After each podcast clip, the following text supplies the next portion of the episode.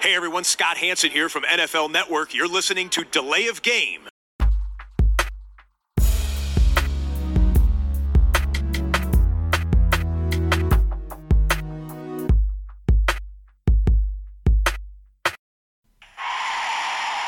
of game. Offense. Five yard penalty. Repeat down. Repeat down. Repeat down. Repeat down. Hallo und willkommen.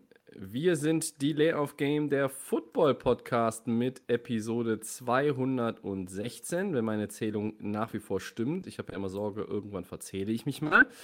Aber das ist wohl richtig, sonst hätte es jetzt auch schon vielleicht einen Protest meines Gegenübers gegeben.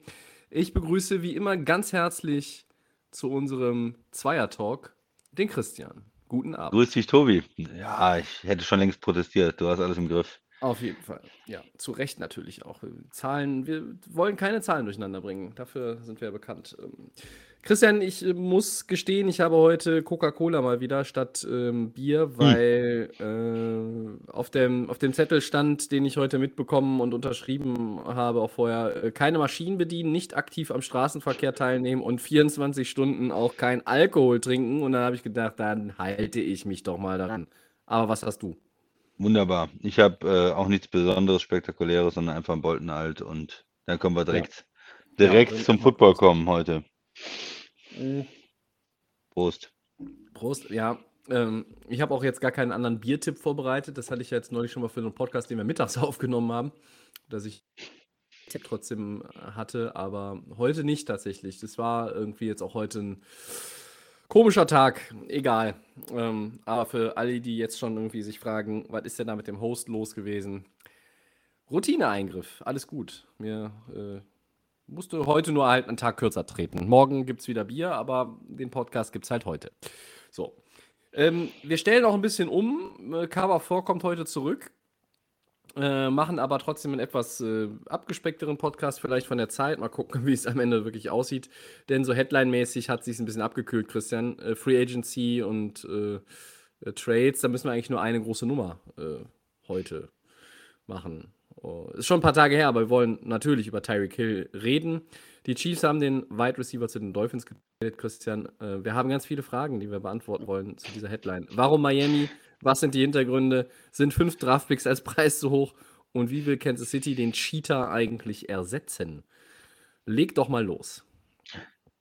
Ja, erstmal muss man ja sagen, es sind ja äh, in der Offseason jetzt gewesen, wahnsinnig, wahnsinnig viel drin und ähm, manchmal spricht man über irgendwelche Spieler und die werden so ein bisschen zu Stars aufgebaut, aber dieses Jahr sind ja wirklich, es ging um Aaron Rodgers, äh, ob er in Green Bay bleibt, es ging um ähm, Russell Wilson, der ge getradet worden ist, äh, es geht um Deshaun Watson mit seiner ganzen Situation und jetzt haben wir auch noch, äh, wir hatten Devontae Adams und das heißt, man kann da wirklich sagen, Top Quarterbacks und, und Top Skill Position Player, Top äh, ähm, Wide Receiver, die da ähm, ja neue, neue Vereine haben in der einen oder anderen Form. Und jetzt halt noch Tyreek Hill, auch eine Sache, die man nicht unbedingt hat so kommen sehen. Das macht natürlich im Hintergrund schon Sinn. Man hat Kansas City, die jetzt ähm, in den letzten Jahren profitiert haben vom Mahomes, wo er noch günstiger war, aber jetzt ist er ja unter seinem langfristigen Vertrag, der ist immer noch ja nicht schlecht, aber man muss natürlich auch überlegen, kann ich mir alle bezahlen, so, oder muss ich da ein bisschen natürlich auch nach dem Salary Cap richten. Und dann hat man äh, Tyreek Hill, der ja, ein super Receiver ist, äh, sehr, sehr schnell ist und damit unheimlich viel äh, öffnet. Ne? Wer ihn noch nicht Highlights gesehen hat, guckt euch noch mal ein paar Sachen an. Ähm, kurze, er kann kurze Pässe und dann ist er weg. Äh, er kann lange Pässe von Mahomes. Er läuft einfach dann ähm, ja in, in Man-Coverage kaum zu halten von einem Spieler einfach. Er ist zu schnell dafür und, und ähm, ist damit ein Spieler, wo die Defensive-Koordinatoren äh, in der Liga ja immer sich nachrichten mussten, wo man überlegen muss, okay, wie machen wir es, wie doppeln wir ihn, wie spielen wir die Safeties tief, wie viel Meter geben wir ihm erstmal Platz, dass wir da nicht die tiefen Pässe kassieren. Und ähm, da, da, deshalb ist so ein Spieler, der öffnet natürlich auch viel, viele andere, macht es anderen in der Offense leichter. Was jetzt passiert, so im letzten Jahr, man hat gesehen, Kansas City lief ja letztes Jahr nicht so rund in der Offense. Viel wurde gegen sie ja zwei tiefe Safeties auch gespielt. Man wollte alles Mhm. vor sich behalten. Man hat halt nicht so diese Big Plays abgegeben und das war nicht mehr so leicht für Kansas City, diese Big Plays zu bekommen. Hat das was mit zu, damit zu tun, dass er vielleicht auch nicht mehr ganz so sch- schnell und ganz so dynamisch ist äh, wie in der Vergangenheit? Hat das damit zu tun, dass die Teams sich besser darauf eingestellt haben? Ähm, war jetzt in Kansas City so ein bisschen die Überlegung, ähm, wir gehen, wir bauen die Offense weiter um, ähm, wir versuchen ein bisschen andere äh, Philosophie auch reinzukriegen, oder war es schlicht die Überlegung, äh, ähm, wir können ihn ersetzen mit, äh, mit Draftpicks, mit, ein- mit ähm, Leuten, schnelle Spieler, die wir auch irgendwo im Draft finden können. Ist nicht so leicht zu ersetzen, so ein Spieler, weil er so schnell ist. Ähm, aber das ist so die, die Überlegung vielleicht äh, von der Seite ähm, Kansas City. Und du hast gefragt, warum Miami? Ja, weiß ich auch nicht. also erstmal finde ich, es ist nicht so offensichtlich. Ja, es ist nicht so offensichtlich, weil es nicht ein Team ist, wo man sagen würde, die sind jetzt den einen Wide Receiver davon entfernt, im, im Super Bowl zu spielen. Ich glaube, die Überlegung ist hier, ähm, man hat den Coach ähm, Brian Flores ja entlassen. Man hat gesagt, äh, das Management und der Owner sagen, Tour, Tour, Tour. Wir brauchen jemanden, der es mit Tour irgendwie macht. Und wir äh, versuchen jetzt die Offense und ihm so die bestmögliche Umgebung zu schaffen. Wir signen Left Tackle, kommen wir später auch nochmal zu. Wir äh, signen noch einen Wide Receiver, der super schnell ist, der alles öffnet in der Offense. Und ähm, ja, wenn er dieses Jahr nicht bessere Zahlen hat, wenn er es jetzt nicht packt, dann äh, müssen wir uns wieder nach einem neuen Quarterback im Prinzip aus umgucken. Also es gibt jetzt gar keine Ausreden mehr für ihn. Ne? Mhm. Er, er muss jetzt eigentlich mit der Offense irgendwie liefern. Wenn man so in die O-Line investiert und in Wide Receiver investiert, es gibt ja auch ein bisschen Talent, ne? Gesicki haben sie auch wieder behalten, Franchise Tag, äh, Parker läuft, glaube ich, noch rum. Mhm. Ähm, und Jalen ähm, Waddle. noch einen Receiver vergessen, haben sie. Jalen Waddle, ja, ja, genau, natürlich. Mhm. Ähm, der Rookie von letztem Jahr. Und damit hat man natürlich dann schon äh, eine Menge Möglichkeiten. Ja, aber was man bis jetzt von Tour gesehen hat, ist er überhaupt in der Lage, äh, Hill richtig einzusetzen? Ist er dann, wenn der so schnell läuft, auch die, äh, ist er dazu fähig, den Football da so schnell hinzubewegen, ja? Ja, Äh, die, die schlägt ja 60 noch irgendwo Yards äh, nach der- vorne. Nach der Route. Ja. Ja, ähm, das ist so ein bisschen die Frage, die sich, glaube ich, vielen stellt. Also für mich war es nicht so der, der direkte Fit, wo man gesagt hat, okay, Tour ist es. Äh, Miami ähm, holt jetzt noch einen Wide Receiver. Vor allem, weil sie auch mit dem Draften Ja. äh, vom Wide Receiver letztes Jahr Erfolg hatten. Aber so ein bisschen dieser Wechsel von dem Team, was lange mit einem jungen Quarterback unterwegs war, äh, zu einem, wo man jetzt ähm, andere, eine andere Philosophie vielleicht hat und wo man den Quarterback bezahlen muss, zu einem Team wieder, Quarterback auf dem Rookie-Contract, wir äh, haben das Geld und investieren das auch und versuchen hier herauszufinden, ob es der, der richtige Quarterback ist für uns. Na, einerseits sagst du natürlich auch immer in der NFL, wenn du das herausfinden möchtest, musst du den jungen Quarterbacks auch die entspre entsprechende herum versammeln. Du musst die, musst die Star Power dann auch irgendwo haben. Äh, du musst diese Go-To-Guys verpflichten oder behalten, dass du dann auch damit arbeiten kannst als äh, Tua Tango Vailoa. Ich glaube, dass die, dass die der ähm, ja, nüchtern betrachtet schon recht unlogische äh, Abnehmer sind für, für Kansas City, wenn es um Tyreek Hill geht. Aber es ist ja auch so, dass Tyreek Hill dahin wollte. Äh, hat er jetzt auch nochmal klar gemacht. Ähm, er ist in Florida geboren, das heißt, da ist irgendwie die Connection. Sportlich ist es ein Rückschritt, das ist ja gar keine Frage. Du hast es jetzt auch schon angerissen. Du wechselst von Patrick Mahomes zu Tour.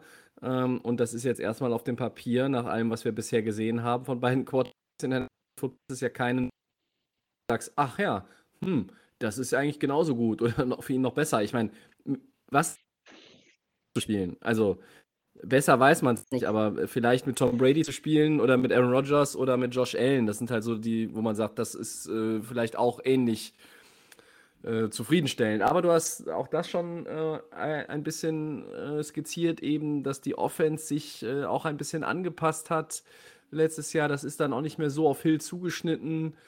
Ähm, aber im Endeffekt, Rosenhaus ist ja auch hier der Agent und, und er und der Klient wollten das maximal Mögliche rausholen. Es ging immer irgendwie die Offseason auch schon Ende der letzten Saison darum, ja, Tyreek Hill, wir wollen eine Verlängerung anstreben. Wir haben ihn äh, selber gedraftet, der ist bei uns äh, zu einem absoluten Topstar geworden. Fünftrunden-Pick, glaube ich, damals. Und dann hast du äh, jetzt aber auch dann natürlich einen Agenten und einen Spieler, die sagen, dass der der bestbezahlte Receiver der NFL ist. Und äh, gerade hat er Devante Adams jetzt nochmal diese, diesen Maßstab da gesetzt mit dem Vertrag bei den Raiders und daran orientierst du dich auch. Und Kansas City wollte ihn zu einem der bestbezahlten Receiver machen, keine Frage. Aber sie wollten nicht ihm Top Money bezahlen. Also, wobei, also Top Money meine ich damit Top Top Money. Top Money ist ja sowieso. Drei Millionen Dollar finde ich auch schon Top Money. Aber gut, egal. Ich denke, dass die, ähm, dass die Chiefs dann auch irgendwo gesagt haben, ja, hier, äh, er hat für uns auch wirklich viel, viel getan, hat einen wertvollen Beitrag geleistet ähm, für den Super Bowl-Ring, den wir geholt haben mit Mahomes und mit Andy Reid. Jetzt erlauben wir ihm das quasi auch und, und traden wir ihn. Und ähm, ich bin eigentlich fest davon überzeugt, dass es wirklich nur darum ging, jetzt nochmal irgendwie diesen fetten Vertrag zu kassieren und das Bestmögliche herauszuholen. Das Bestmögliche war, indem man jetzt nach dem Trade damit Miami nochmal äh, sich hinsetzt und man hat was? Vier Jahre, 120 Millionen. Das ist natürlich, äh, ich glaube, 72,2 sind garantiert. Das ist krass für einen Wide Receiver. Das setzt auch nochmal neue Maßstäbe. Sportlich ist ein Rückschritt für ihn, äh, für Miami ist es erstmal natürlich auf dem Papier äh, auch ein, auch ein Gewinn. Für Tour ist es jetzt so dieses Signal vom Management, so, bitteschön, ne? du hast jetzt hier auch neue Leute. Und es war ja nicht, nicht so schlecht. Also mit Waddle letztes Jahr muss man ja sagen, es sah schon ganz gut aus. Devante Parker, ja, ist halt auch immer so ein Auf und Ab. Aber jetzt hast du diesen absoluten Topmann. Mm, und da muss man dann nochmal schauen, ob die Dolphins äh, da irgendwo auch in der AFC East wieder an die anderen andocken können. Ne? Mit, mit Buffalo und New England sind ja die anderen zwei so ein Stückchen erstmal weggelaufen letztes Jahr. Gut, es war jetzt, glaube ich, nur ein Siegunterschied zwischen New England und Miami, aber ähm, du hattest ja auch einfach diesen verkorksten Start mit 1-7. Wir erinnern uns alle. Ja, Christian, aber sind fünf Picks als Preis für dich in Ordnung? Das wollte ich dich auch noch unbedingt natürlich gefragt haben. Also, was ist es? Ein First Rounder, ja, ein Second Rounder, ein Fourth Rounder, dann noch ein Fourth Rounder nächstes Jahr zwei, und ein Sechstrunden-Pick. Ja. Ja. ja, zwei, zwei Viertrunden-Picks. Ähm, ich wollte erstmal noch was zum äh, Vertrag kurz sagen. Ach so, das ist so ein ja, typischer okay. Vertrag, äh, wo man vielleicht nochmal, wenn man sich den Vertrag wirklich anguckt, auch feststellt, eigentlich ist es ein Vertrag äh, mehr oder weniger, der drei Jahre 70 Millionen ist. Ähm, und dann bist du dann irgendwo in den 20ern, 22, 23 Millionen, ähm, ne, was ist das dann, 23,3, ähm, weil der, im letzten Jahr 2026 äh, stehen dann 50 Millionen Dollar gegen den mhm. Cap. Ähm, da hat er ein Base Salary von 44 Millionen, was ähm, selbst für einen Quarterback eigentlich nicht drin ist und für einen Wide Receiver eigentlich überhaupt nicht. Und da würden sie halt 45 Millionen gegen den Cap äh, sparen, wenn sie ihn da entlassen. Er ist 32 und ähm, wenn nicht entlassen, dann wird es auf jeden Fall komplett restrukturiert. Also dieses letzte Jahr, und das wird manchmal gemacht, um dann diese, diese, diese Summe insgesamt hochzuheben und den Agenten und den Receiver zufrieden zu machen. Dann hat er diese 30 im Schnitt. Ja, aber da, man, man muss ja mal aufpassen. Also man kriegt alles hin im Schnitt oder insgesamt sind die Verträge dann, weiß ich wie hoch. Ähm, die ersten drei Jahre und äh, was da passiert ist, ist, glaube ich, wichtig, wenn man sich da anguckt, die Cap Numbers 31, 25, 28, das ist also alles ähm, dann vielleicht eher ein bisschen noch im Rahmen. Ne, und diese 50, ähm, wie gesagt, 2026 ja. mit 32, ich glaube nicht, dass er die, die dann so sehen wird. Aber nichtsdestotrotz hat er natürlich den neuen Vertrag bekommen und wird äh, gut, gut bezahlt, auf dem Papier höchstbezahlter Re Receiver der Liga. Und wenn er sich dann am Ende, wenn man es quasi abrechnet, auf Position 3 einsortieren muss, äh, hat er, denke ich, ähm, kann er, denke ich, trotzdem zufrieden sein. Hm, die Picks, ja, ich finde es ich irgendwo okay. Ich hätte ihn. Ähm, ich hätte ihn ähm, so als Receiver nicht über Devante Adams gesehen. Er, er ist eine andere Art von Receiver. Er ist noch vielleicht äh, gefährlicher, wo die, der Gegner noch mehr sagt, boah, Hill und diese Big Plays und dann hat er mal eben schnell, zack, äh, 70 Yards. Ähm, auf der anderen Seite hat man bei einem Hopkins oder bei einem Adams mehr diese Konstanz im Spiel. Da sagt man auch zur Halbzeit, was macht er eigentlich auch? Der hat acht Catches vor 115 Jahren. Ich habe es gar nicht so richtig mitgekriegt, weil er immer wieder ähm, involviert ist eigentlich. Und von daher ist mir persönlich ein Adams oder ein Hopkins, da hatte ich schon mal das Gefühl, oder auch ein Cooper Cup. Das sind wirklich jetzt im Moment die besten Receiver der Liga. Ähm, er ist einer der gefährlichsten Receiver der Liga, aber in meinem Ranking nie so der absolute Top-Receiver, weil er nicht so konstant ist wie die anderen. Ein Tyreek Hill kann auch mal ein Spiel haben, ähm, 3 für, für 50 oder so, was man bei den anderen dann nicht so oft sieht. Er hat er nicht so die ganz, nicht immer so diese Konstanz oder auch so die Möglichkeit in der Red Zone. Na, er ist nicht so der Red Zone Receiver. Insgesamt, ja, für Kansas City finde ich es find okay. Ähm, für Miami ist natürlich die Frage, wenn man wieder einen Quarterback äh, sucht, ähm, dann werden einem die Picks äh, bitter fehlen. Und auch so mehrere Picks abzugeben, auch Viertrunden-Picks sind ja, auch für ein Team wie Miami, glaube ich, nicht ganz unwichtig. Ähm, ich denke mal, es ist nicht, es ist nicht verrückt, es ist nicht irgendwo drei First-Round-Picks oder irgendwas, was man ähm, nicht erwartet hätte. Ähm, aber insgesamt finde ich, glaube ich, für Kansas City das okay, was wir für ihn gekriegt haben. Gut. Für Kansas City gut und für, für Miami noch okay. Man muss natürlich auch sagen, Hill ist 28, ne? er ist in seiner Prime quasi der Karriere. Also er ist noch jenseits äh, der, der 30. Ja. Und ist optimal, jetzt nochmal ja. genau, den, diesen fetten Vertrag zu bekommen.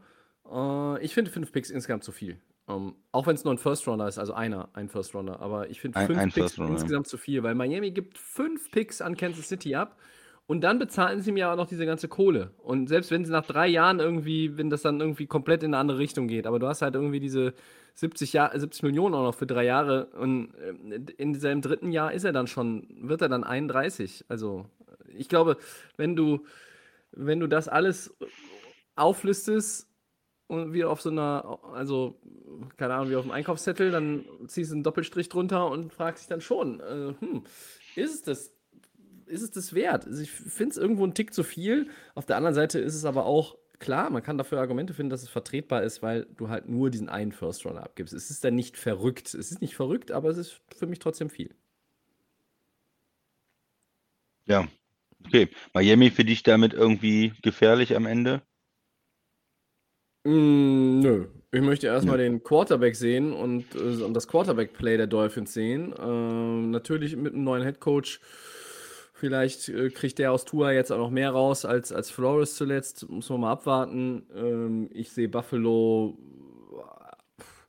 eigentlich sogar als unantastbar an. Die einzigen, die vielleicht so ein bisschen daran diesem Thron in der East kratzen können, sind die Patriots eher. Ähm, vielleicht wird es auch so sein, dass Miami die Patriots angreifen kann um Platz 2 in der Division, aber Buffalo gefährlich wird, glaube ich, wenn alles normal läuft, keiner der beiden. Und ähm, naja, dann sind da ja noch die Jets in der Division.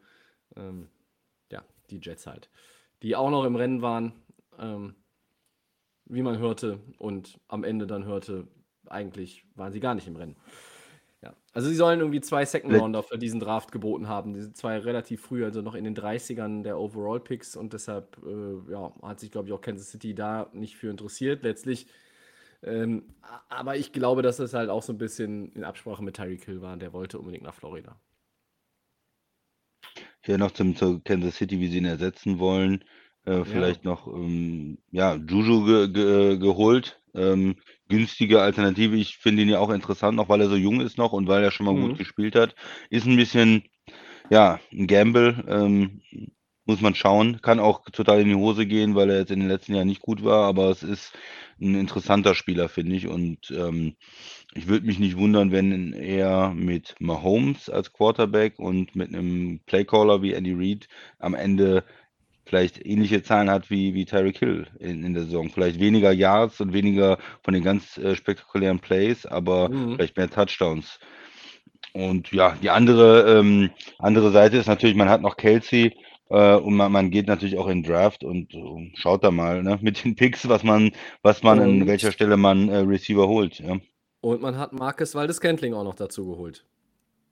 Ja, das ist die andere, andere Seite. Der hat natürlich ein bisschen was gekostet.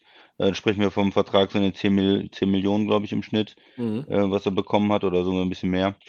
Und ja, bekannt als, als ähm, ja, Death Threat, äh, als, als Receiver, der ähm, tiefe Pässe gut äh, fangen kann, der auch einen Speed hat.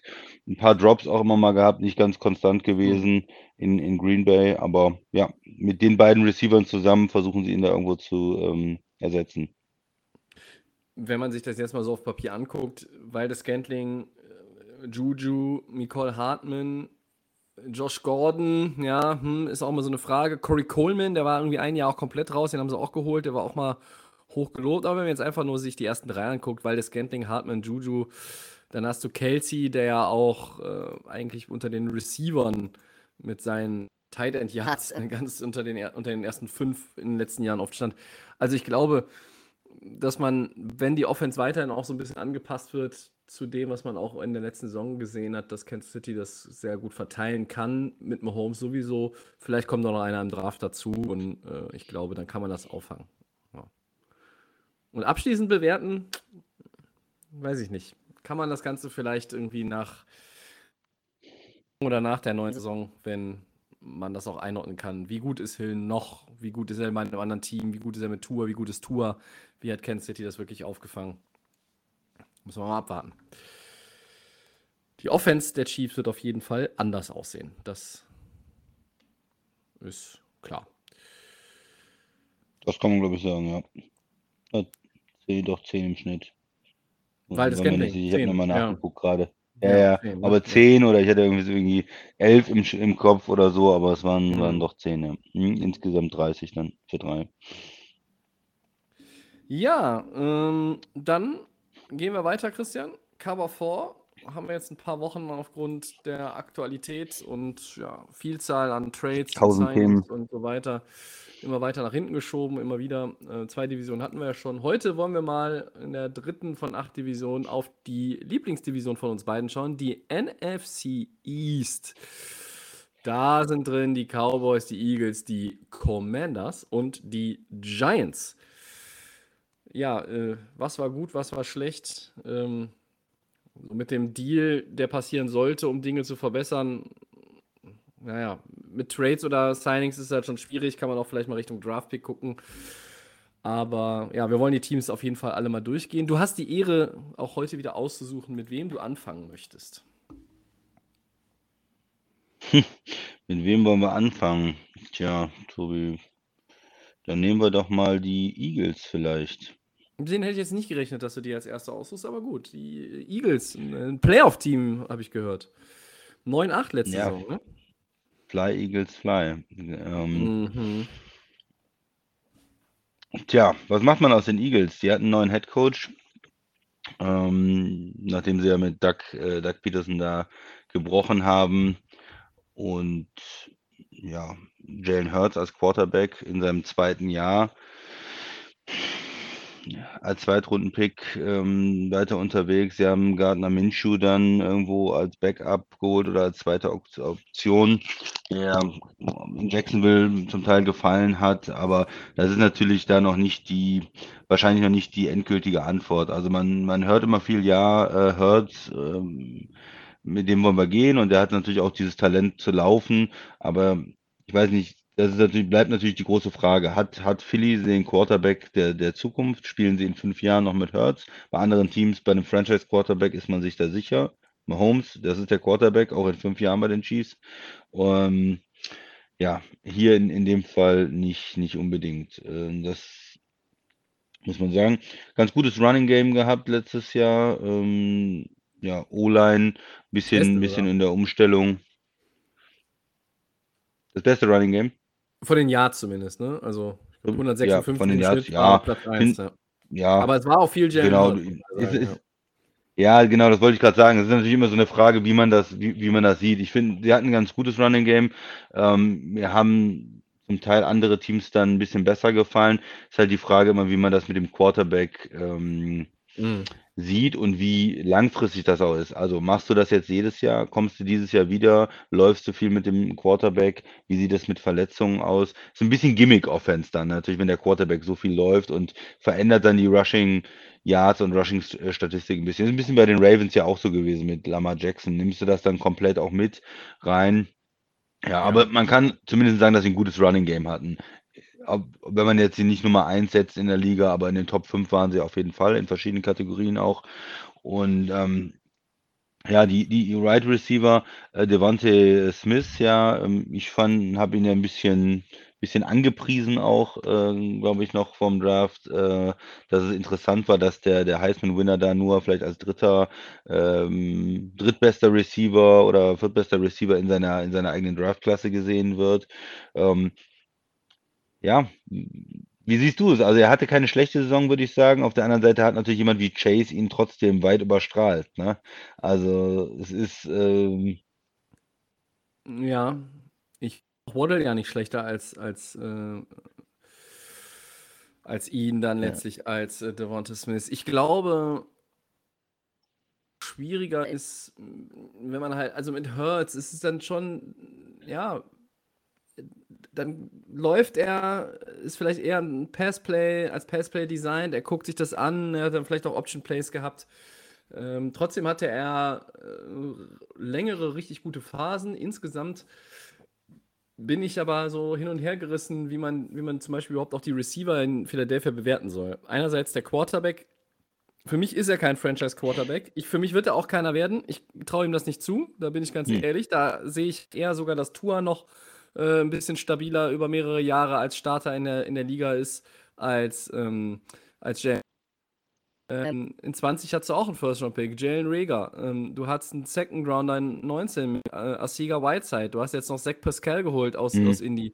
Das ist, äh, das ist irgendwie eine, eine Ansammlung an, an Receivern, die ganz gut sein soll. Wie gut sie wirklich ist, hängt davon ab, wie der Quarterback sie füttert. Im letzten Jahr, Smith hat mir gut gefallen, unterm Strich. Ich meine, man darf auch nicht vergessen, es ist ein Rookie. Also, ne? Und ein Rookie muss auch erstmal. Er hatte muss erst 900 liefern. Yards als Rookie, ne? Ja, also das ist völlig ja, okay. Ne? vielleicht, also es ist ja so ein bisschen kontrovers, auch wenn wir jetzt nicht diese Justin Jefferson-Saisons gehabt hätten und die Chase-Saison gehabt hätten, dann hätte man gesagt, er hat eine super Rookie-Saison ge äh, gespielt und fast 1000 Yards als Rookie.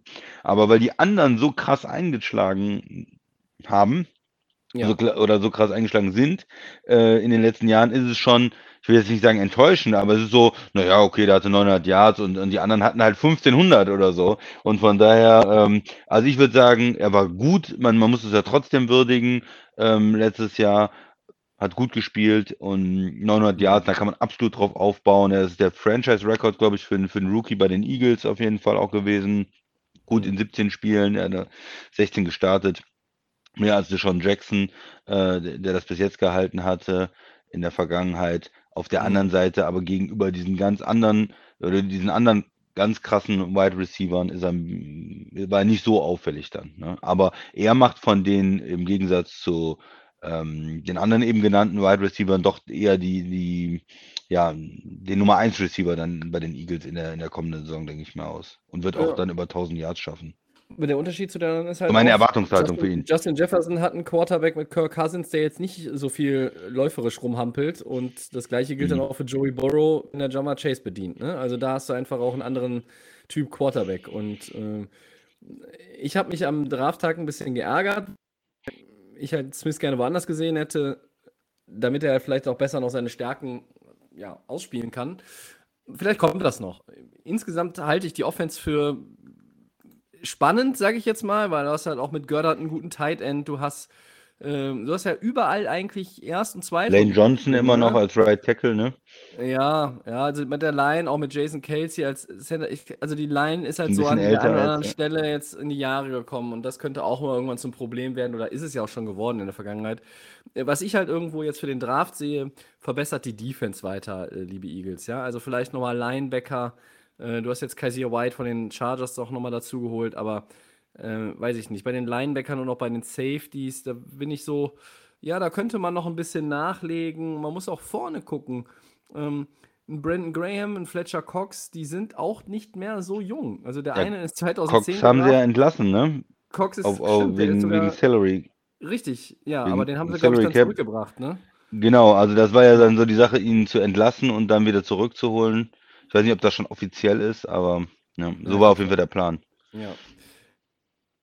Du hast ja auch drei du hast Picks an 15, 16 und 19. Natürlich hattest du die Hoffnung, dass vielleicht der äh, äh, Pick von, von Miami oder auch von Indianapolis irgendwie äh, mehr abwirft, aber gut, die haben halt auch einen Winning Record gehabt äh, und dein eigener, also alles äh, 9-8 Teams und die Eagles dann halt an 19 als ähm, Wildcard äh, Round Loser hatten sie Ja.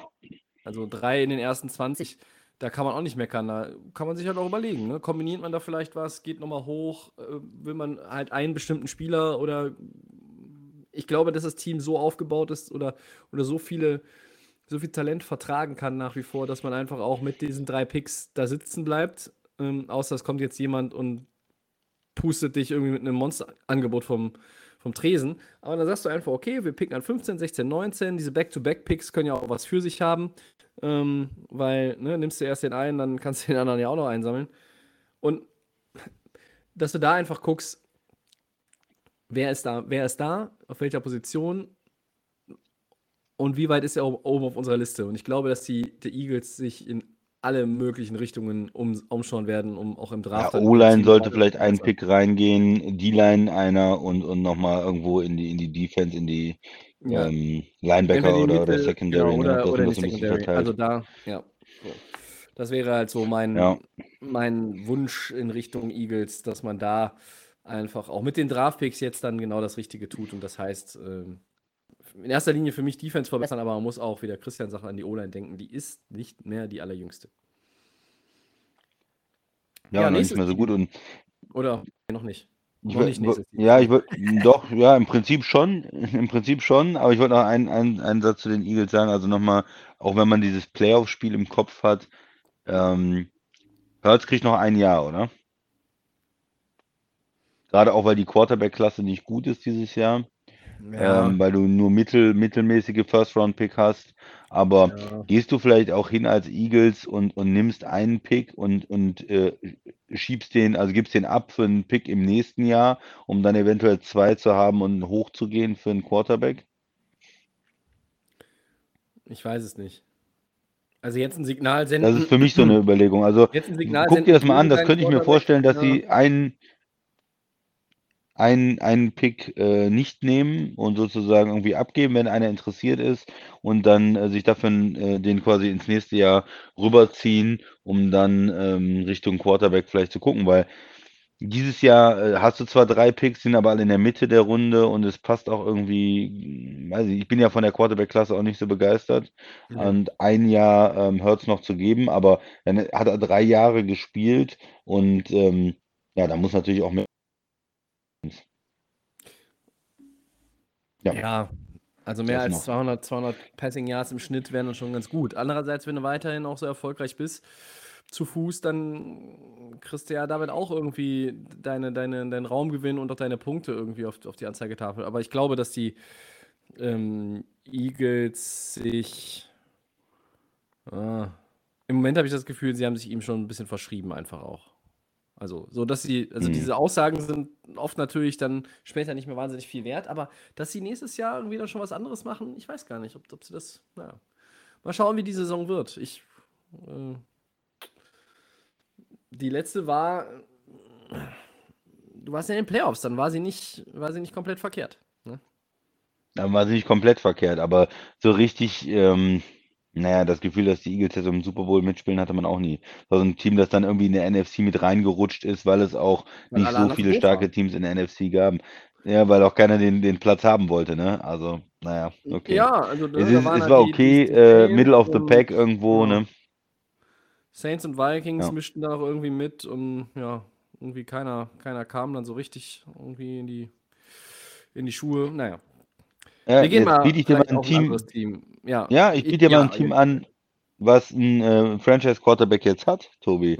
ja, und das sind die Commanders äh, aus Washington. Die haben äh, getradet für Carson Wentz. Die haben ihr Problem gesehen. Letztes Jahr konnte man äh, ja quasi mit, mit Fitzpatrick ja da nur fünf Minuten spielen ähm, oder wenige Snaps und ähm, Tyler Heinecke war es dann, dann auch nicht. Und der ja irgendwie ein ganz, ganz guter Backup ist und mal ein paar ganz gute Momente hat, aber auch kein, ähm, keine langfristige Option da ist. Und da sind sie doch bei den Colts fündig geworden und haben Carson Wentz geholt.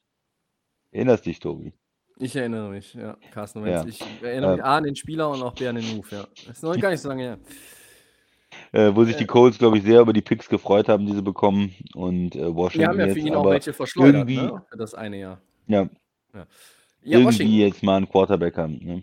Ähm, das große Problem der Commanders ist ja in meinen Augen prinzipiell die Offense. Ähm, du hattest letztes Jahr 19,7 Punkte im Schnitt gemacht. Damit warst du irgendwo, weiß ich nicht, 23., 24. Das ist natürlich nicht so besonders geil. Also musst du überlegen, was tust du? Und letztes Jahr Ryan Fitzpatrick zu holen, der sich dann ja verletzt hat, war eigentlich so, ein, so eine klassische Nummer. Hey, das gibt so ein bisschen es gibt so ein bisschen positive Aufmerksamkeit, weil wir ja auch mit dem, mit dem, mit der Namensänderung und den Vorwürfen, dass es innerhalb der Organisationsstruktur auch irgendwie, ja, äh, was war da nicht alles? Sexuelle Übergriffe, Frauenfeindlichkeit, alles Mögliche, sowieso auch den Snyder als Owner in der Schusslinie, alles, was da, was da los war in Washington, hatte man ja gedacht, okay, Fitzpatrick, der bringt so ein bisschen Showfaktor rein. Mal gucken, was aus dem Jahr wird. Die Division ist nicht so stark. Er hat sich dann verletzt. Taylor Heineke, finde ich, ist wirklich ist ein guter Backup. Ähm, den kannst du auch mal ein paar Spiele spielen lassen. Da musst du dir nicht irgendwie mal den Kopf zerbrechen, so nach dem Motto, oh, eine Halbzeit und dann ist schon wieder alles gelaufen. Aber du wolltest was anderes machen. Und ähm, jetzt hast du Carsten Wentz geholt, ist er der Heilsbringer. Ich habe dem Christian neulich schon hier verklickert im Podcast, ist er nicht. Ähm, ich glaube, dass diese Carsten Wentz-Nummer irgendwo im, im Sande verläuft. Ich glaube nicht, dass er dieses Team in höhere Sphären führen kann. Wenn ich mir mal die Skill-Position-Player angucke in der Offense, also Antonio Gibson, ähm, ja, ist halt ein Running Back, der eigentlich auch richtig gut ist, wenn er fit ist. Und du hast dann auch so einen, so einen Receiver mit, wie Terry McLaurin, der für viele, glaube ich, unterm Radar immer noch äh, fliegt. Und ähm, das ist halt nicht so schlecht. Insgesamt ist aber die Offense auch nicht in der, in der Tiefe so gut besetzt, dass ich halt davon überzeugt bin, dass Carson Wentz da mehr Erfolg hat als in Indianapolis, wo sie eigentlich, in, was sie breiter aufgestellt, die Offense, sowohl auf Running Back ähm, als auch auf Receiver, ähm, auch, als auch auf der Tight End Position, als das in Washington der Fall ist. Und letztes Und Jahr war ja auch, auch die, besser ist, ne? Ja, Letztes Jahr war ja auch die Defense in Washington ähm, nicht, nicht so besonders gut. Der Christian hat es genau, auch schon mal angerissen. Ne? Also Sweat, genau. Payne, Allen, Young, äh, diese vier First-Round-Picks aus 17, 18, 19, 20, na, die hatten aber kein besonders gutes Jahr. Und ähm, dann hast du auch immer so die Frage, die Front ist toll, was kommt dahinter? Äh, und Washington ist für mich ein Team, die sind nicht besser als die Eagles. Und auch wenn man jetzt sagt, okay, vielleicht ist Carsten Wentz, Carsten Wentz ist der erfahrenere Quarterback gegenüber Jalen Hurts, er ist vielleicht auch dann am Ende der bessere Quarterback, aber sind die Commanders am Ende, haben die einen besseren Rekord als die Eagles? Ich weiß es noch nicht so genau, weil mm, mir gefällt halt alles irgendwie hinter der Front vor in der Defense nicht so vom Namen her und in der Offense ist mir das nicht tief genug und da hacke ich jetzt noch gar nicht mal so sehr ja, auf Wentz Ja. Ja, ja, du hattest halt in den ähm, in in der Saison vorher in 20 halt diese First Rounder und diese D-Line und die haben dominiert. Und dann wird es natürlich, wenn du wenn du 4 Spieler hast, die, ähm, richtig gut sind in der D-Line und du kannst die nicht blocken und du kannst die auch nicht doppeln, weil es sind ja 4. Also, du kannst höchstens einen doppeln oder maximal 2 vielleicht noch mit einem Tight End und dann, ähm, Mhm. ja, hast du hast du einfach riesig Probleme in der Offense. Aber, äh ja, da haben sie investiert und das ist eigentlich ihre Stärke. Und wenn die natürlich, wenn ein Chase Young ähm, verletzt ist und, und wenn da aber andere Spieler verletzt sind und wenn die nicht richtig in Form sind und auch vielleicht nicht so gut spielen, ja, dann beraubst du natürlich dieser, diesem ganzen Team auch die Identität. Das war ja die Identität in 20 ähm, mit der Defense und dann die Offense ist irgendwie gut, gut genug. Ja, da macht man Antonio Gibson Plays und äh, McLaurin äh, da seine Plays und dann reicht das irgendwie, ne? Mit einer mittelmäßigen Offense äh, dann in die Playoffs zu kommen. Aber die Defense muss natürlich liefern und viele Statistiken sagen halt letztes Jahr, ähm, es ist eher eine, eine unterdurchschnittliche Defense, eine Defense im letzten Drittel. Was, äh, man kann ja unter verschiedene Sachen angucken, abgegebene Yards pro Spiel oder was auch immer. Aber es ist ähm, nicht diese Top 5 Defense, die man vielleicht erwarten, erwartet hat oder zumindest im, im oberen Drittel auf jeden Fall. Ja, und da müssen sie wieder hinkommen. Also die Jungs müssen einfach gesund sein und besser spielen und dominieren. Und dann sind sie unangenehm zu spielen. Und in der Defense du hast recht, dahinter kommt nicht mehr so viel, aber ein paar Spieler, ähm, William Jackson, der früher in, in äh, Cincinnati, glaube ich, gespielt hat, der, der Corner oder Kendall Fuller, äh, das sind ja noch Spieler, die man kennt. Ähm, und da müssen vielleicht auch nochmal den einen oder anderen Pick dann investieren in die, in die Secondary oder auch äh, in die Linebacker. Ja, alles in allem ist es ein Team, was, was für mich so weiterhin auf der Suche nach der Identität ist, oder? Weil äh, ich bin. Ja, du hast immer den, Generell ja, Identität, du? Also du willst, du willst auch kein, du willst kein, kein Rebuild irgendwie machen jetzt in letzter, in letzter Zeit. Du versuchst irgendwie immer wieder daran zu kommen. Ähm, du hast auch irgendwie das Talent, aber dann wiederum, weiß ich nicht, underperform einige. Dann hat, es, hat man auch den Eindruck, dass, dass es vielleicht einfach nicht ausreichend ist, dass du einfach noch mehr Talent brauchst. Ähm, äh, man hat einen Coach, der nun wirklich ja auch ein, ja, klasse Renommee mitbringt mit, mit äh, Riverboat Ron. Mm, Also mir haben, das muss man jetzt wiederum auch sagen, mir haben, äh, hat Washington vor zwei Jahren in, besser gefallen als die Eagles gegen Tampa Bay jetzt in den Playoffs, ne? Ähm, es war doch Philadelphia, die gegen Tampa gespielt haben dann, ja. Äh, ja, ja, alles alles, in, alles in allem ist es aber schon so, dass mich dieses Team momentan ein bisschen, ja, ich weiß nicht, es lässt mich irgendwie auch so ein bisschen fraglos, fraglos stehen, weil ich hatte auch gedacht, okay, irgendwie in der Free Agency noch so ein, ein paar mehr äh, Moves zu machen, ähm, bevor der Wentz Trade kam, hätte ich halt damit schon gerechnet, ne? dass man halt irgendwie sagt, okay, vielleicht geht man nochmal irgendwo auf Receiver nochmal irgendwo einen Schritt, vielleicht geht man nochmal irgendwo ähm, auf, auf, auf, auf Safety nochmal irgendwo einen Schritt.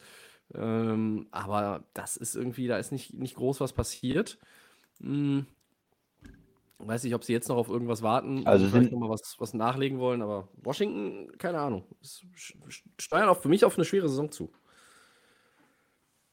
Ja, das sind beides so Teams, die, um nochmal die Eagles und Washington irgendwie so in einen Topf zu werfen. Für mich, du sagst jetzt, die Eagles sind bei dir auch ein Stück weit höher, aber Ja. für mich beides Teams, du bist, ja, ja, kann, kann auch sein, aber du bist bei, bei beiden irgendwo nicht so richtig vom Quarterback überzeugt, dass es, Mhm. dass der dir wirklich ein Spiel in den Playoffs gewinnen kann. Ja. Und ähm, naja, was hast du dann am Ende? Ein Middle-of-the-Pack-Team, ein Team, was, wenn es gut läuft, wenn bei Washington vielleicht die Defense gut spielt oder bei, bei Philly sich der Quarterback entwickelt oder die Receiver besser sind, dann äh, in die Playoffs kommen kann. Aber man glaubt halt nicht, dass die wirklich ähm, ähm, ja, um, um den Super Bowl mitspielen können. Auf der anderen Seite sind auch beide Teams, glaube ich, nicht so ganz schlecht. Also ich glaube auch selbst Washington, was, wo sie- siehst du so das untere Level? Fünf Siege? Mit dem Mm, Coach und, und, und den dem Talent? Oder würdest du sagen, die können auch, die können auch nur zwei Spiele gewinnen in der Saison oder so? Nee, das, also und, unter ja, The Floor, fünf Siege, aber 5-12, ja. ja, ich sehe ich seh sie, ich seh sie eher so bei sechs, sieben Siegen, aber ich sehe sie nicht in den Playoffs. Und Argument, Argumente dafür finden kann, dass es in der NFC vielleicht relativ easy sein könnte, aber In der NFC ist es relativ easy und auch in der Division ist es relativ easy, weil ich habe Ja. jetzt noch ein schlechteres Team für dich. Noch schlechter als die Eagles und schlechter als die Commanders. Und das sind die Giants, Tobi. So, Warum sind die noch. Ach nee, Nein, die okay. Giants. Warum sind die Giants noch schlechter? Erklär es mir. Äh, Das ist eigentlich Oder warum sind sie viel besser vielleicht auch? Relativ schnell gesagt, weil sie Daniel Jones haben, sind sie eigentlich noch schlechter. Ich bin, der Christian äh, schafft es ja dann irgendwann Schon ein großer Fan von ihm, oder? ständige Wiederholung und be seine Beharrlichkeit auch in der Argumentation, mich irgendwann auch auf seine Seite zu ziehen. Nicht bei allen Dingen. Aber da schon, Daniel Jones ist nicht der Franchise-Quarterback, der die New York Football Giants irgendwie weiterbringen wird. Ähm, man hat sich den jetzt angeguckt. Es gibt, so hörte ich jetzt die Tag Organisation weiterhin großes Vertrauen äh, in Daniel Jones und man setzt auf ihn, man glaubt an ihn. Aber ich wa- glaube Mhm. nicht, dass das, dass das irgendwie. Nach, nach der Saison werden sie doch was anderes machen dann, oder Christian? Also das kann doch nicht sein. Dass, äh, die Saison jetzt, du hattest vier Siege, 13 Niederlagen. Ja, natürlich. Du hattest auch wieder wahnsinnig viele Verletzte, das muss man auch sagen. Ähm, und du hast ein, ein Roster, ähm, dass sich, ja, wo, wo wird sich das jetzt groß verändern in der Offense? Ähm, äh, 2020 haben sie ja den Left Tackle gedraftet. Mm, Ja, aber der hat natürlich jetzt auch nicht irgendwie das, das alles besser gemacht. Letztes Jahr Darius Tony als Receiver in der ersten Runde gezogen. Da hattest du doch das Gefühl, ja, okay, Mhm. da haben sie irgendwie jemanden gefunden, der war dann auch verletzt. Dann laufen da Leute rum wie Golladay und Slayton, Sterling Shepard, ja, weiß man auch nicht. Jetzt ist halt zum Beispiel auch Evan Ingram nicht mehr da. Ähm, der Tight End, der auch irgendwie so ein bisschen gefühlt äh, phasenweise der beste Receiver war. Und das die große Frage, die sich auch immer stellt, ist, was ist eigentlich mit Saquon Barkley, der jetzt auch viel, viel Verletzungen hinter sich hat. Und sie haben in der letzten Saison einfach, jetzt in der abgelaufenen Saison, einfach schlechten Football gespielt. Äh, das konntest du dir gerade in der Offensive äh, eigentlich nicht angucken. Und ähm, wenn Ja, alle fit ein, sind, kann man sagen, kann es ja nur besser werden. Klar, äh, selbst wenn vielleicht wieder drei Leute ausfallen, kann es nur besser werden, weil noch schlechter kann es ja eigentlich nicht werden. Äh, aber Daniel Jones, tja, er ist nicht der Quarterback, der den Giants weiterhelfen wird, selbst in dieser Division nicht. Ähm, und ich habe es gesagt, ich, ich würde Calls für Saquon Barkley, ich würde sie ähm, ernst nehmen. Ich würde, würde den Hörer abnehmen, ich würde es mir anhören, ich würde es mir gründlich überlegen und ich würde ihn vielleicht auch traden, wenn der Preis stimmt. Es gibt genügend Teams, die, glaube ich, vielleicht noch irgendwie in einer besseren Grundsituation sind und man sagen könnte, okay, ähm, wir, wir kriegen den Spieler ähm, vielleicht noch für einen relativ hohen Preis, was den Pick anbelangt. Vielleicht musst du zwei Zweitrunden-Picks hinlegen für jemanden, der lange verletzt war, aber der ist halt auch noch auf dem Rookie-Deal. Das heißt, wenn du für den tradest, hast du ja keinen fetten Vertrag, den du übernehmen musst. Ne? Das kommt ja danach erst, wenn überhaupt. Aber äh, ich weiß es ja, nicht. Also die ja, Giants musst könnten halt bald mit den bezahlen, Picks auch noch aber irgendwie was anfangen. Aber äh, auf der anderen Seite weißt du natürlich auch nicht, ähm, was du für den bekommst und gibt es überhaupt Interessenten, gibt es Abnehmer, wenn du, wenn du auch bereit wärst, ihn abzugeben nach den Verletzungen. Er war ein wirklich hervorragender Spieler, ähm, als er fit war und jetzt hat er zwei Saisons zum Vergessen hinter sich. Ja, er ist im Option Year, äh, kriegt 7 Ja. Millionen dieses Jahr im, im Alter von 25 und von, von mir kriegst du keine zwei Zweitrunden-Picks für, für Bar- Barkley, ne? Du kriegst vielleicht einen. Äh, Nee, ja, vielleicht einen Drittrunden-Pick oder so. Also der, der, ich sag mal, ein Running Back, äh, der Rookie-Vertrag ist jetzt zu Ende, du bezahlst schon 7 Millionen, du musst ihm danach was geben? 12 oder, oder was im Schnitt? Äh, 15, äh, je nachdem. Er hat ja dadurch, dass er Second Overall Pick ist, auch äh, Gehaltserwartungen und schwierig, schwierig ihn abzugeben. Ich weiß nicht, was sein Markt ist, was andere Teams bezahlen werden, aber ich denke, zwei Zweitrunden-Picks ähm, wirst du, wirst du nicht bekommen. Glaube ich nicht. Ähm, dass, dass, die, dass, dass er so einen Wert noch in der Nee. Liga hat, auch gerade nach seinen Verletzungen. Und ja, die, die Giants sind in, sind in einer schwierigen Position. Die dachten irgendwie so dieses ähm, Barkley und dann Daniel Jones, das ist so der unsere, unsere Zukunft. Ja, was, wie war es jetzt in den letzten Jahren? Nix war, war damit, ne? Und Daniel Jones hat letztes Jahr nicht so viele Fehler gemacht wie davor, wo er immer nur gefummelt hat und, und Picks geworfen hat. Das war ja komisch. Es waren ja, es waren ja groteske äh, Stats, die er hatte, was, was auch Fumbles anging. Ähm, das war besser, aber er war dann verletzt und dann haben sie ihn aus dem Verkehr gezogen. Und das ist natürlich auch schwierig mit jungen Quarterbacks, wenn die dann ähm, eine Saison nicht zu Ende spielen und du hast nicht alles gesehen, sozusagen. We- we- Weißt du, was ich meine? Dann bist du Ja. ja auch als Organisation auch nicht weitergekommen und sagst, hm, wie gut äh, ist er eigentlich? Und ja, wie, wie gehen wir da eigentlich weiter? Sie haben sich für ihn ähm, entschieden, haben gesagt, okay, wir gehen, gehen da weiter, ne, wir behalten ihn als Quarterback. Ja, für mich ist er ein Auslaufmodell. Er hat äh, nichts gezeigt bis jetzt, dass er ein Franchise Quarterback ist. Äh, sein ähm, viertes Jahr auch, äh, in das er jetzt geht und ja, muss, äh, muss absolut besser werden, dass er da ähm, irgendwie rechtfertigt, dass man ihm einen Vertrag gibt oder dass es da weitergeht. Ne? Also er hat elf Spiele gemacht jetzt in, in Mhm. 21, nachdem er 13 und 14 Spiele davor gemacht hat, also nie eigentlich eine komplette Saison auch äh, verletzungsfrei durchgespielt. Ne? 2400 Yards gehabt, 10 Touchdowns, 7 Interceptions. Ja, äh, ein bisschen, bisschen äh, weniger Picks, aber auch weniger gespielt als die Jahre davor. 22 Sacks kassiert. Hm, nicht, nicht so viele Fumbles, okay, das, das hat er ähm, zurückgefahren, ne, nachdem er in seinem ersten Jahr 18 ähm, Fumbles hatte und 11 verloren hatte, das war ja wirklich grotesk, hat er das ähm, zurückgefahren. Ja, aber trotzdem sieht man keinen guten Quarterback. Wo sind die Touchdowns? Ja, wo sind die 20, 30, 40 Touchdowns? Nein, sieht man bei ihm nicht. Nee. Und Also, ähm, ja, wie bei anderen Teams, solange man keinen äh, guten Quarterback hat, der die Offense führen kann, auch wenn da Talent ist, in Skill Position haben sie sicherlich Talent, aber da kommst du ja auch nicht weiter. Und äh, Kenny Golladay war ja auch so ein äh, jetzt hochbezahlter Receiver, hat sich nicht gelohnt, ihn zu holen aus Detroit, oder? Hat er doch bis jetzt keinen Impact für New York, dass man gesagt hat, boah, mit dem Spieler hat sich irgendwas verändert. Nee. Und zu Jones nochmal, wenn du Hm.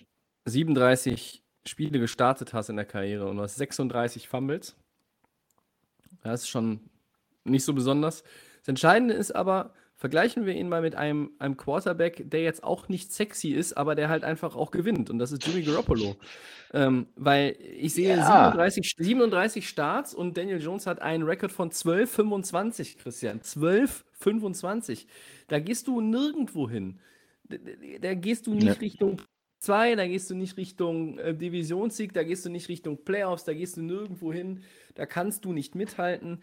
Ähm, es ist vielleicht auch manchmal in der Bewertung von Daniel Jones ein bisschen verzerrt, weil eben auch, auch wahnsinnig viele Leute um ihn herum verletzt waren. Es Barclay oder ob es dann Shepard war oder wer auch immer.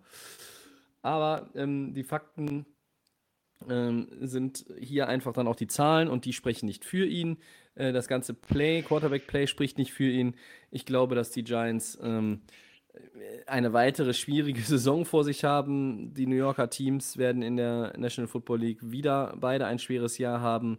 Sie haben ja auch in den letzten Jahren dann in der Defense investiert für Spieler, die ja irgendwo aber auch nicht den nicht diesen nächsten Step genommen haben, äh, ob es jetzt ein Blake Martinez war ähm, oder äh, ja, Christian lacht schon wieder. Ähm, Ja, ist ein solider Spieler, aber der, der, Ja. ähm, ja, ist kein, keiner, der jetzt äh, super viele entscheidende Plays macht und das war schon Ja. besser. Solider Spieler, aber ja. kein Star. Ne, und, und so, äh, ich hätte, hätte wirklich jetzt auch überlegt, okay, ähm, Daniel Jones kannst du nicht traden, aber wenn ich Barclay traden könnte, ich zwei Zweitrunden-Picks war eben so das erste, was mir einfiel, dann habe ich Ja. aber auch beim, beim Sprechen gemerkt, dass es eigentlich zu hoher Preis ist, aber es soll ja immer mal wieder auch doofe GMs geben in der Liga. Wenn du halt da irgendwo Picks einsammelst und weiß ich nicht, die Giants in New York ist es schwierig zu verkaufen, aber eigentlich müssten die auch irgendwie tanken. Ne? Weil du musst irgendwann, musst irgendwann von vorne anfangen und dann, dann geht das auch teilweise mit diesen, mit den Verträgen, die du noch hast im Roster und du wirst dann fürs nächste oder übernächste Jahr auch nicht alle los. Da kannst du halt nur irgendwie gucken, dass du im Draft einen Quarterback, der dann erstmal gut und günstig, muss man in dem Fall wirklich so sagen. Dieses Jahr haben sie ähm, zwei Picks in den Top 7. Sie picken an 5, sie picken an 7. Da kann man was machen. Sie werden keinen Quarterback Smart. nehmen. A, weil, sie, weil die Quarterback-Klasse Klasse nicht, nicht gut ist. Äh, B, weil sie auch äh, sagen, wir vertrauen Daniel Jones noch. Und ich glaube, für dieses eine Jahr mag das noch gelten. Ähm, aber wenn die Giants vorwärts kommen wollen, müssen sie nach und nach eigentlich das für mich das komplette Roster überholen. Nicht nur den Quarterback. Ja, und sie haben den zweiten Pick, äh, haben sie von Chicago, ne? Für den äh, Fields Trade letztes Jahr, glaube ich. Genau, das ist es, ja. Und Ja. ja, Ja. hast du, hast du halt äh, wirklich auch erstmal, die Jets haben ja auch zwei in den Top Ten, aber äh, keiner hat in den, an den ersten sieben, ersten acht zwei Picks. Und, äh, da kannst du, kannst du natürlich schon ähm, ordentlich irgendwie was, was veranstalten. Ob das jetzt irgendwie ein Corner ist, Source Gardner, oder ob das irgendwie einer der Linemen ist, der vielleicht noch übrig bleibt, weil dann die, die, wo die Linemen an 1 und 2 gehen sollten, vielleicht doch auch eher auf einen Pass-Rusher gehen, Stichwort Jacksonville mit ähm, dem Left Tackle verlängert, dass man sagt, Aiden Hutchinson wird dann unser äh, Nummer 1 Overall-Pick als Edge Rusher. Also das sind ja so die Spiele. Das werden die Giants auch alles schon für sich sortiert und äh, auf dem Radar haben. Ähm, da was tun. Ich wünsche mir seit Jahren, dass Jets und Giants irgendwie wieder auf die Füße kommen. Bei den Jets habe ich vielleicht ein bisschen mehr Hoffnung für 22, einfach auch was den Gesamteindruck anbelangt. Nicht vielleicht unbedingt den Rekord, aber den Gesamteindruck bei den Giants. Ja. Der Christian hat mich, hat mich auch von, von meinem hoffnungsvollen Daniel Jones Spirit, den ich mal hatte, äh, hat, er mich, hat er mich abgebracht. Gut. Gut, Da dann müssen wir sich enttäuschen in der kommenden Saison.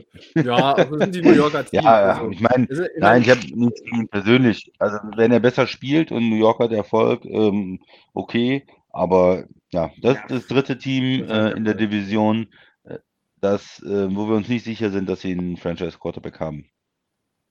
Nee, und, und äh, Carson Wentz und Jalen Hurts äh, wären in New York für die Giants ein Upgrade. Äh, muss man auch mal sagen, weil. Ne?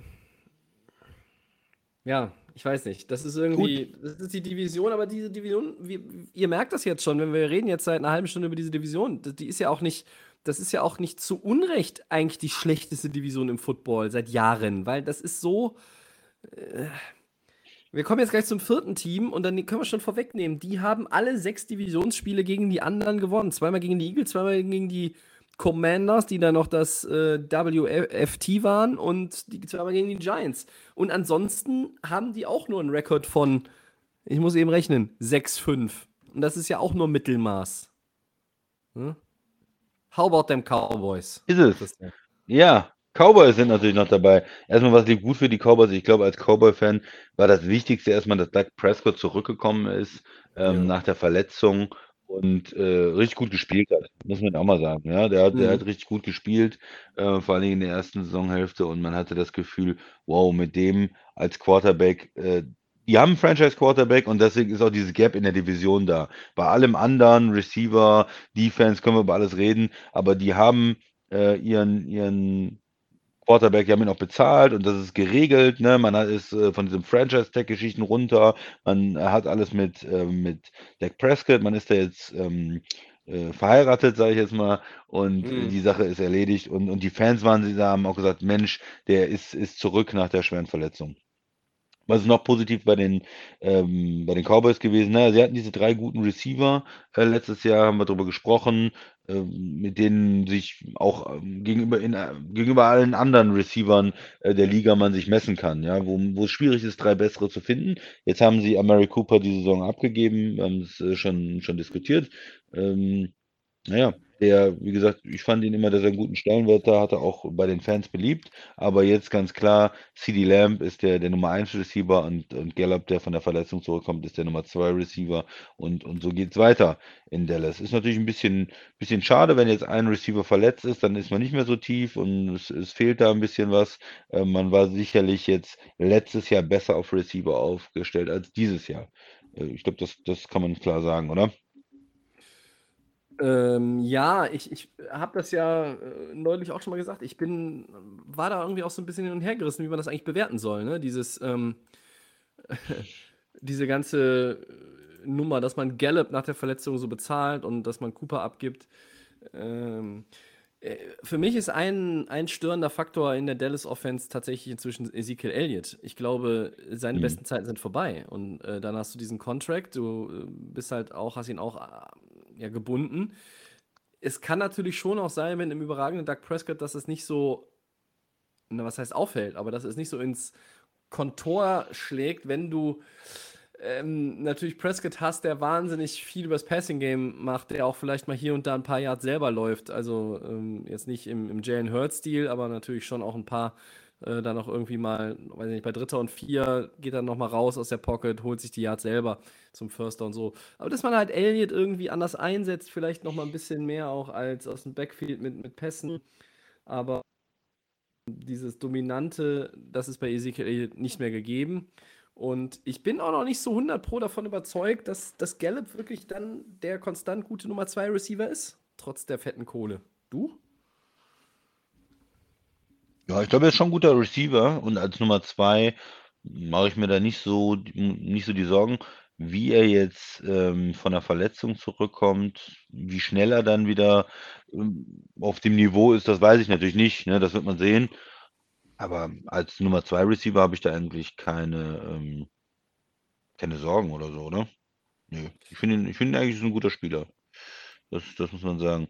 Sie haben auch diesen äh, Cedric Wilson verloren, ne? Das war ja dann noch so Ja. die, die Nummer 4 irgendwo als Receiver. Und der könnte natürlich jetzt oder hätte schön in Nummer ähm, 3 Rolle dann auch reinwachsen können, aber Ja. ja, auch, auch nicht da. Das heißt jetzt, ähm, Receiver ist vielleicht auch eine Position, wo man wieder im Draft dann äh, hingeht. Ich verstehe, was du meinst mit ähm, Ezekiel äh, Elliott. Tony Pollard macht da immer den besseren Eindruck, Eindruck und ähm, ja, von daher, Elliott, hm. Besten Zeiten hinter sich, ja, gut, er ist ja jetzt auch nicht so alt, aber ähm, Na, er wird macht, 27, äh, bis die Saison wieder losgeht dann, ja. Und, äh, ja, bei Running Backs kann das schon kritisch sein, ne? Ja. Er hatte 1000 Yards auch geknackt, ne? Äh, 17, 17 Spiele dafür, ähm, aber ich weiß nicht, diese Dominanz, ich, das ist schwierig festzumachen. Also er hat ja er hatte ja in diesen beiden Jahren 18 und 19, ähm, da hatte er 4,7, 4,5 Yards äh, im Schnitt äh, pro, pro Lauf. Das ist runtergegangen auf 4,0, jetzt wieder 4,2. Ja. Ich finde, auch hier und da waren, äh, also in 2020 waren auch wahnsinnig viele Fumble dabei, ne? sechs Stück, glaube ich. Und äh, das ist dann einfach zu viel. Mm, und er hat mir dann auch, auch irgendwie nicht. Ich, vielleicht liegt es aber auch dann am Coaching, ne? Und da kommen wir wieder zu deinem Freund Mike McCarthy. Dass man da halt auch. Mein Freund, bitte. Dass man da halt auch irgendwie sagt, äh, man hat den Kollegen Elliot da in der nicht immer günstig eingesetzt, denn wenn es halt mal irgendwie auch brenzlig wurde, dann ähm, hätte ich doch, wenn ich doch davon überzeugt bin, dass Elliot mein, einer meiner Go-To-Guys ist und dass, wenn er auch fit ist, dass ich den auch mal dann mehr irgendwie für solche Plays einsetze. Und da sind sie ganz oft irgendwie, habe ich das Gefühl, auch von, äh, von ihm so ein bisschen abgerückt. Und ähm, das hat mich dann auch, ja, weiß ich nicht, ein bisschen, bisschen irritiert, dass man, ja. Aber insgesamt, ich meine, ja. Dallas, Christian, äh, guck, guck's dir an, 6-0 in der Division, wir haben es jetzt gerade gesagt. Äh, und guck dir jetzt auch mal ein bisschen die, die Historie an in den letzten Jahren. Wann Wann war Dallas das letzte Mal in einem Championship-Game? Weißt du's? Ja. 1996 wahrscheinlich oder sowas. Ja, das ist, ist genau richtig. Ähm, das waren äh, die 95er Playoffs. Es war der 14. Januar 96 und sie haben 38-27 gewonnen gegen deine Packers und haben dann den Super Bowl. Nein. Sie haben gewonnen. Sie haben gewonnen gegen Pittsburgh, genau. So, und danach ist ja nicht mehr viel. Also, sie sind äh, ganz oft nicht in die Playoffs gekommen. Sie sind äh, 98, 99, 2003, 2006 äh, in der Wildcard rausgeflogen. 2021 jetzt auch gegen die 49ers. Und das Spiel hat halt auch wehgetan. Das hat auch nochmal aufgezeigt, und damit schließt sich jetzt der Kreis wieder zur vergangenen Saison, was halt einfach dann auch nicht stimmte.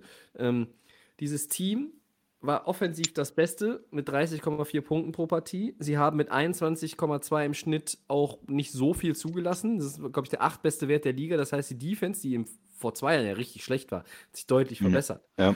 Aber ich finde halt einfach, dass sie, dass sie als Team, weiß ich nicht, wie ich das formulieren soll. Manchmal hatte ich das Gefühl, die Cowboys haben irgendwie nicht so richtig, das war so ein bisschen Jugendfootball. Das war nicht so, das war irgendwie nicht, nicht so richtig der die waren irgendwie nicht als Team nicht erwachsen genug, sag ich mal, um, um dann auch äh, irgendwie ein Stück weiter zu sein.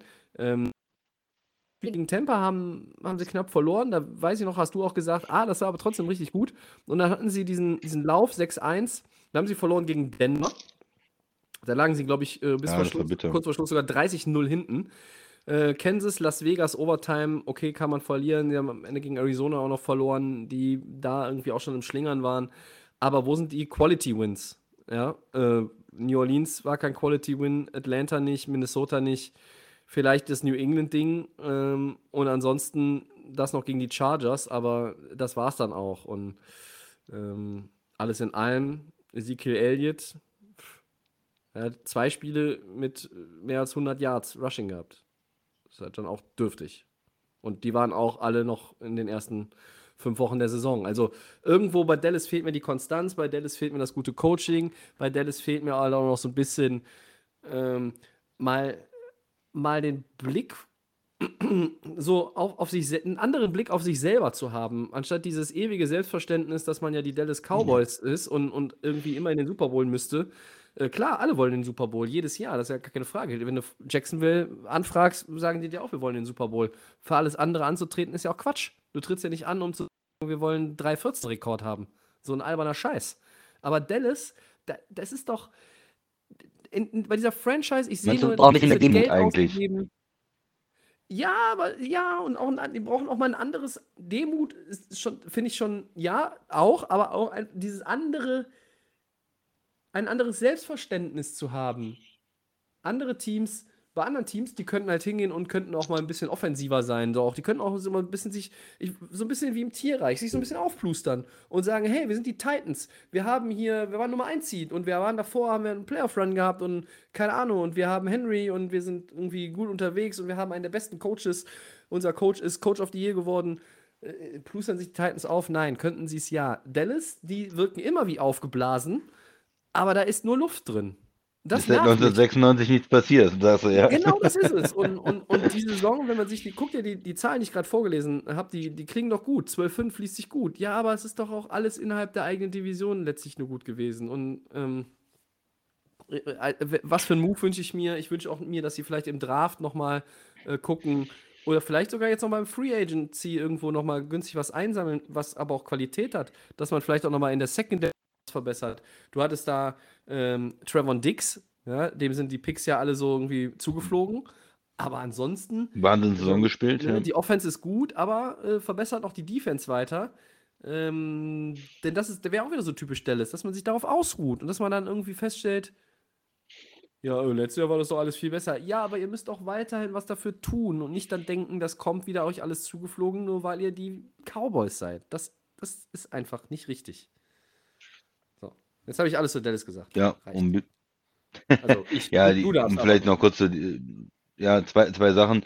Ein wichtiger Punkt ist natürlich, ähm, der Collins, der, der Right Tackle, der ist auch weg. Also das heißt, ja. äh, O-Line äh, muss man auf jeden Fall auf der Tackle-Position auch was tun und auch vielleicht schon nochmal einen zweiten Pick ähm, investieren, weil Terron Smith ist jetzt auch mhm. schon was, elf Jahre in der Liga, mhm. äh, auch immer mal wieder verletzt. Ist natürlich, wenn er, wenn er fit ist, ein super Left Tackle, aber man braucht auf jeden Fall einen Right Tackle und einen Swing Tackle, vielleicht auch noch dem, dass man da einfach die, die Tiefe hat, äh, verschiedene Spieler hat, äh, dass nicht alles zusammenbricht, wenn da mal jemand verletzt ist. Ja. Also O-Line ähm, Receiver hatten wir gesagt, äh, da auch wieder Leute ausbauen. Das muss ja kein Nummer 1 Pick, äh, ein First-Round-Pick sein, also in der ersten Runde, sondern vielleicht einen Drittrunden-Pick nochmal investieren, einen Viertrunden-Pick, einen Zweitrunden-Pick, aber dass man da auch Leute hat, die man dahinter vielleicht wenigstens so nochmal als Nummer 3, 4 Receiver aufbauen kann. Mhm. Und in der Defense, die, die zwei positiven äh, Dinge, wir haben gesagt, äh, Trevor Dix hast du eben schon angesprochen, ähm, da muss man aufpassen, der wird bestimmt nicht nochmal so viel Picks haben wie in der letzten Saison, aber ist natürlich trotzdem ein guter Corner. Ähm, Linebacker finde ich immer so eine interessante äh, Position in, in Dallas. Auf der einen Seite haben sie da in den letzten Jahren äh, einen hohen Erfolg gehabt, viel, viel gute Spieler gedraftet. Auf der anderen Seite waren die dann auch immer verletzt dann und haben dann trotzdem nach ein paar Jahren mhm. ähm, das nicht so geschafft, das immer zu bestätigen. Ne? Ich habe da Lee damals im, im Kopf und äh, von der Ash und davor war Smith äh, und, und jetzt ist halt Parson, der richtig gut gespielt hat letztes Jahr bin ich auch, glaube ich auch, dass er weiter gut spielt, aber irgendwie ist es trotzdem dann immer so, dass ähm, nach ein, zwei Jahren hat man das Gefühl, die, die haben unheimlich hohen Verschleiß an Linebackern. Gute Linebacker, die sie draften, aber danach gehen die auch immer wieder ähm, mhm. weg, sind, sind früh verletzt und, und dann Totalausfälle. Also gut, bin ich gespannt, wie das auf Linebacker da weiterläuft. Hoffentlich ähm, wird das nicht auch mit äh, Mika Parson dann so sein. Und ja, ich würde einfach vielleicht auch in der, in der D-Line Pass Rusher nochmal jemand draften. Kann sie eh nicht genug haben und ähm, ja. Ja. Dallas. Coach bin, vielleicht auch, neuer Coach. Ja, beim Defensive, Defensive Coordinator mit Dan Nein. Quinn, äh, der hat ja wirklich auch äh, einiges auf die Reihe bekommen da, aber ähm, das ist halt auch immer so ein, so ein Coach, wo ich, ja, das ist immer so, da läuft es mal gut, da läuft es mal schlecht. Äh, auch deshalb bin ich so ein bisschen skeptisch, was die Defense anbelangt. Und äh, Dallas darf auf keinen Fall dahin kommen, gerade wenn du außerhalb deiner eigenen Division spielst.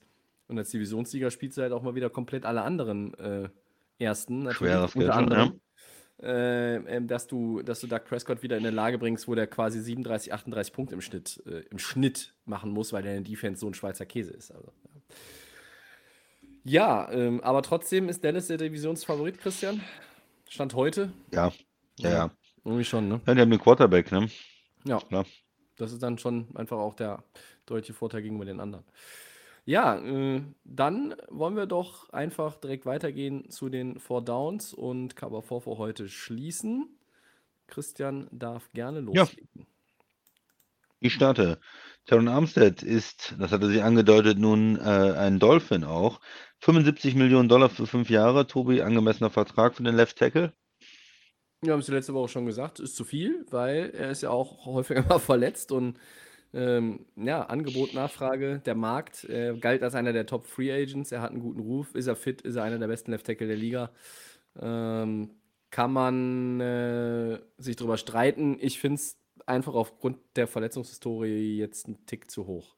Und du hast es ja gesagt, Tour als Linkshänder. Also, ich glaube, der schult nicht um. Also, der steht jetzt auf der anderen Seite und hat, ja, egal. Ist halt nicht der Rechtshänder wie Breeze oder Hill oder Winston, den er in New Orleans dann hinter sich hat. Ja, für mich ist es okay, weil er äh, es ist natürlich ein Risiko mit den Verletzungen. Auf der anderen Seite ist er 31 und wir haben gesehen, äh, Trent Williams mit 34 letztes Jahr extrem stark, vielleicht der beste Left Tackle der Mhm. Liga.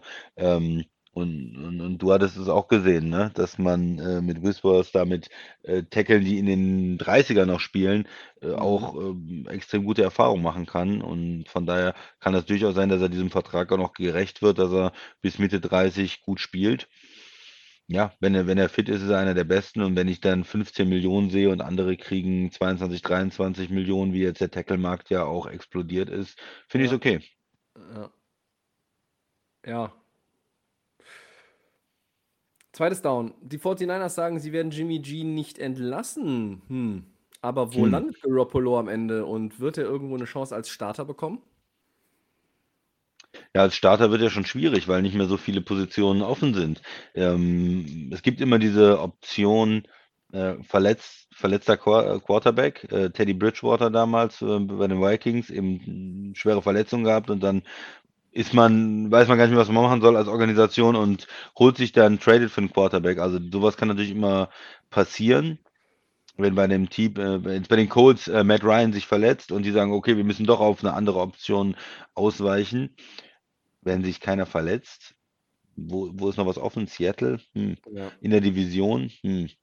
Und ähm, gut, sie wollen ihn nicht, sie wollen ihn nicht einfach so gehen lassen. Auf der anderen Seite wird's, ähm, müssen sie dann warten vielleicht. Und dann müssen sie natürlich diese Dynamik im Lockerroom weiter aushalten. Einen extrem beliebten Veteranen und den jungen, talentierten Spieler, für den man extrem viel Picks ausgegeben hat. Ähm, schwierig für die 49ers, Tobi. Ja, schön zusammengefasst. Dazu vielleicht noch als Ergänzung einfach nur noch zum zweiten Down von mir. Heute noch eine schön, äh, schöne Nummer bei Twitter gelesen. Wisst ihr noch, als sich alle aufgeregt haben, dass die Packers einen First-Round-Pick für Jordan Love opfern, der dann hinter Aaron Rodgers sitzt? Was haben die 49ers für Lance nochmal geopfert und der sitzt vielleicht zum Saisonstart in der zweiten Saison immer noch hinter Garoppolo? Ja, kann man mal so stehen lassen. Äh, drei hat der Christian angezeigt. Drei First-Round-Picks sind es gewesen. Dann summa summarum. Naja. Drittes Down, bitteschön. Die Jets haben Solomon Thomas verpflichtet. Defensive End bekommt einen Einjahresvertrag. Guter Move, Tobi. Ja, bei den Jets könnte ich immer sagen, die können jede Hilfe gebrauchen. Thomas in San Francisco stark. Ähm, zuletzt jetzt nicht mehr so gut, auch verletzt gewesen. Ähm, wo war er eigentlich im vergangenen Jahr? War er bei den Raiders, glaube ich sogar, ne? Unter Vertrag. Ähm, ja, ich bin hin und her gerissen. Ich sag mal, äh, ja mit Bleistift. Ach ja, warum nicht? Schauen wir uns, schauen wir uns mal an, wie, wie, wie das dann aussieht. Bei, bei den Jets, die haben ganz andere Probleme als jetzt, äh, dass äh, ein ja, Defensive Liner da irgendwie den, den Unterschied machen kann für das Team. Ähm, von daher glaube ich nicht, dass das die ähm, ja, eine erfolgreiche Divi ähm, Saison definieren wird für die Jets. Auf der anderen Seite, klar, die Defense kann Verstärkung gebrauchen und ähm, die, die haben auch den Cap Space, die können sich solche Moves leisten. Ja, ist okay für mich. Ja, habe gerade noch mal alles verifiziert. Das war Las Vegas im letzten Jahr. Viertes und letztes Down. Der NFL-Draft 2024 findet in Detroit statt. Wäre das nicht mal was für ein Delay of Game Betriebsausflug, Christian? Oder willst du doch lieber nächstes Jahr zum Draft nach Kansas City?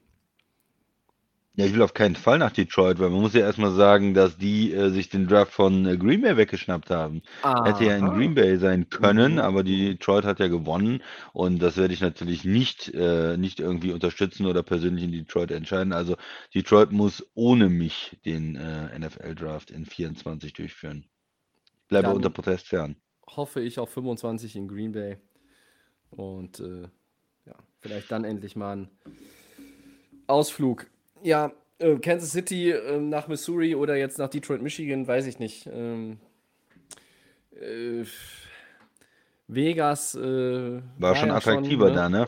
Äh, ja. Ach ja, es ist ja schon auch gut, dass man das irgendwie immer so ein bisschen verteilt. Ähm, aber naja, Tennessee hatten wir auch schon, ja. Vielleicht macht die Lay of Game auch einen Betriebsausflug unabhängig vom Draft einfach. Man könnte das mit anderen Dingen äh, verbinden, mit einem London Game oder einem Deutschlandspiel.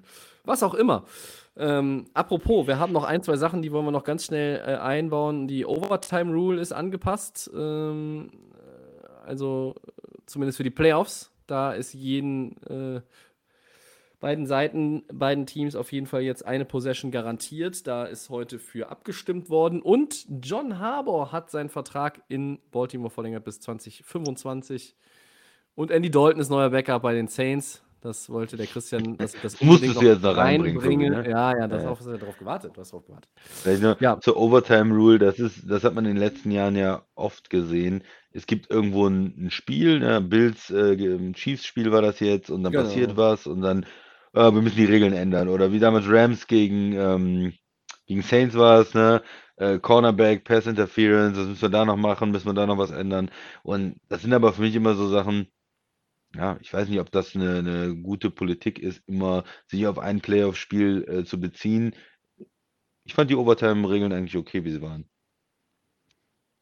Ja, äh, man, man, kann ja immer. Man hat ja gesehen, es kann ja auch genau, es kann ja auch genau anders äh, laufen. Äh, eine Woche später, ähm, ähm, Kansas City kriegt wieder den, den Ball in der Overtime oder den, den Football in der Overtime und äh, Cincinnati holt den Pick und äh, scoret selber und gewinnt das Spiel. Also es gewinnt ja nicht immer der, der den äh, da die, diese, diese, diese Möglichkeit hat, diesen Cointoss gewinnt. Es war auch anders in den Playoffs und von daher ja, Ja. ich ich habe auch kein Problem damit, wenn jeder ähm, jeder auf jeden Fall eine Chance hat, auch wenn das das Team direkt einen Touchdown macht.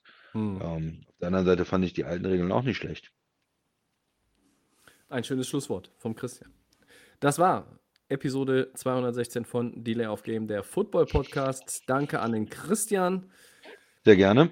Und danke an euch fürs Zuhören. Wir äh, werden uns neue Biere organisieren für die nächste Woche, also ich zumindest. Ähm, und dann geht es auch an der Bierfront wieder richtig ab. Einstweilen verweisen wir an alle Stellen, wo es unseren Podcast zu hören und auch zum äh, Download gibt. Das ist äh, Soundcloud, Apple Podcasts, Spotify und das sind die geschätzten Kollegen von The Fan FM.